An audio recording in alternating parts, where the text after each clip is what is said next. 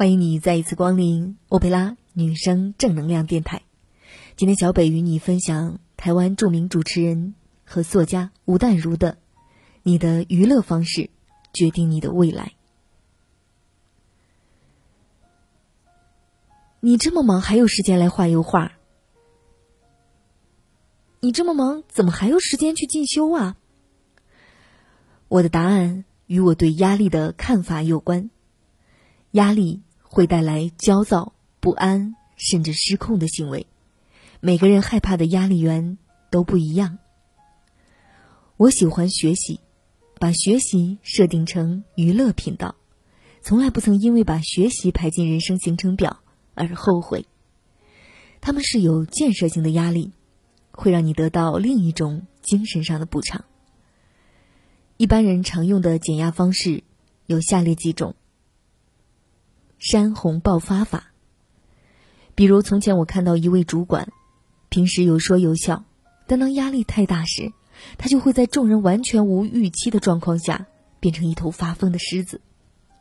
我亲眼看过他把杯子扔向他的一位下属，只因下属在报告里写了一个错字。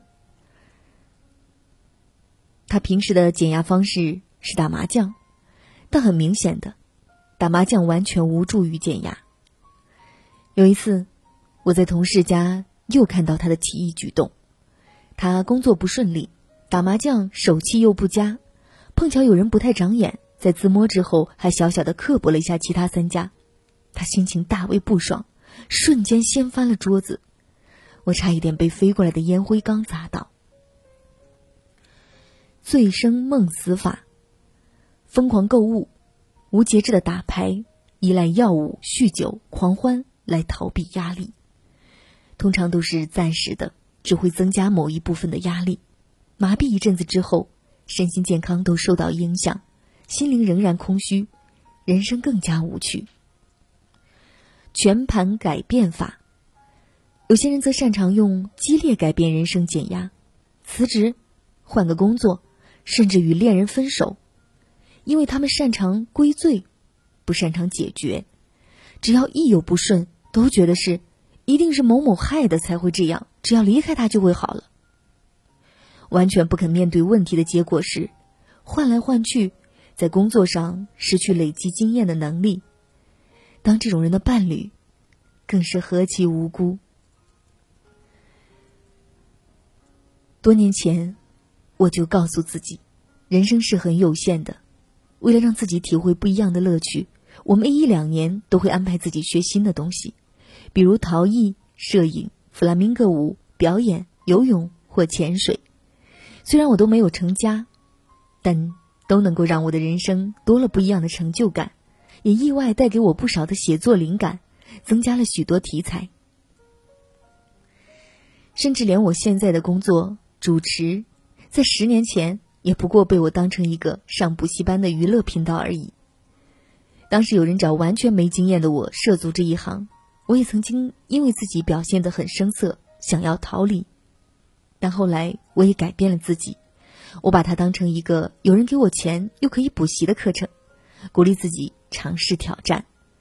不知不觉中，它竟然变成了我的主要工作之一。我在学习中的另外收获是交到了许许多多志同道合的朋友。愿意学习的人，都有愿意迎向阳光的特质。也都很愿意在他们的专业上提供协助。学习可以减压，而且可以建立正向的人脉，甚至可以成为你真正的专长。有什么事儿比它划算？唯一要调整的，只是你的心态，别把学习视为苦差事，如此而已。你选择的娱乐方式，常在不知不觉间决定你的未来。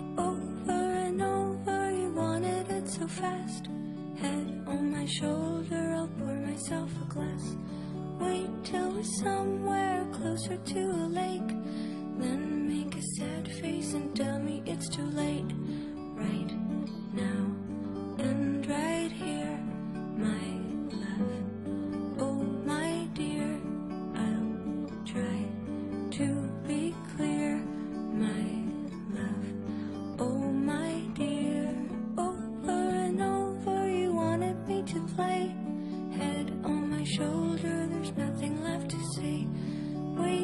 we're somewhere closer to the sea. Then we can jump and pretend we disagree.